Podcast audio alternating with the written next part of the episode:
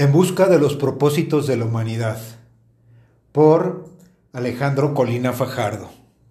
Contenido número 12. La economía, la justicia y Carlos Marx. Tal vez la única ventaja de la edad de las cavernas consistió en que no existía el menor espacio para cultivar el narcisismo ningún mito más falso que el que ubica la edad de oro en el origen. Tan falso, al menos, como el mito que la ubica al final. No ha existido otra edad de oro que la que han logrado vivir las pequeñas generaciones de seres humanos libres que han conseguido disfrutar de su pequeño territorio a lo largo de la historia. Y en los mejores escenarios, esas islas de libertad han podido y podrán acrecentarse. No obstante, desde el origen, un propósito se impuso sobre todos los demás.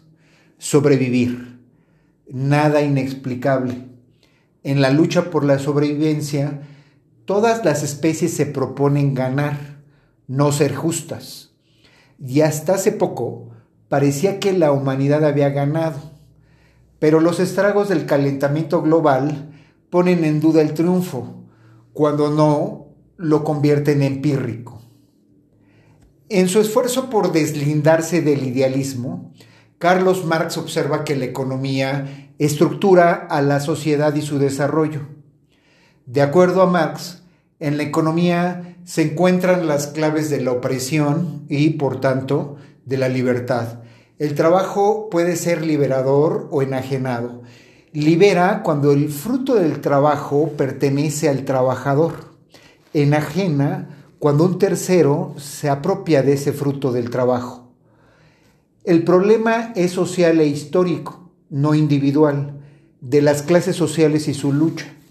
Una larga lucha entre dueños y desposeídos en la que al final ganan los desposeídos, quienes liberarán a los dueños de la propia enajenación que implica ser dueños, al tiempo que, por supuesto, se liberarán a sí mismos, incluso de la tentación de convertirse ellos mismos en los nuevos amos, pues, según Marx, el proletariado compone una clase desinteresada por necesidad y conciencia históricas. La mayor deficiencia de Marx fue subestimar el poder de la subjetividad humana, esto es, el poder del alma humana. Al traer consigo noticia clara de la muerte, el gen de la conciencia acrecentó y, y, diversificó el miedo a morir, natural e inconsciente en las otras especies.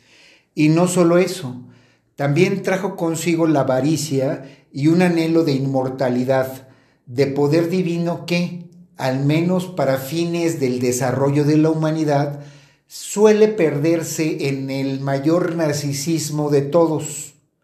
Que todos los demás, mis semejantes, me sirvan como a Dios, el inmortal.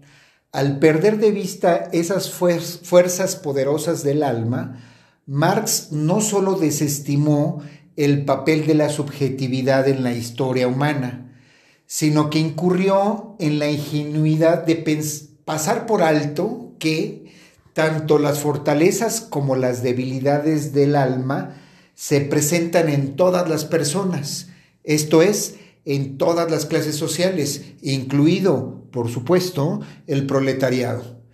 Quizá el propósito más específicamente humano sea la justicia, que no puede concebirse sino bajo criterios universales.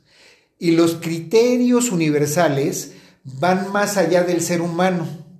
Incluyen las relaciones del ser humano con las otras especies y con la naturaleza en general. Los criterios universales pasan por reconocer el ser de las cosas.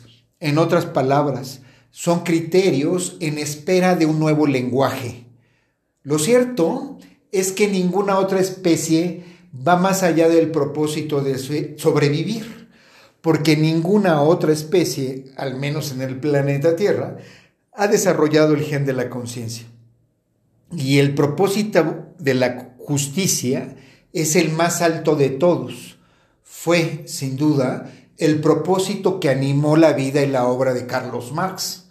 No obstante, al desestimar el poder y el papel, o mejor, los poderes y los papeles históricos de la subjetividad humana, el autor del Capital perdió de vista que sin conciencia personal, esto es, sin conciencia de la libertad personal, no existe la libertad a secas y, por tanto, no puede existir tampoco la igualdad.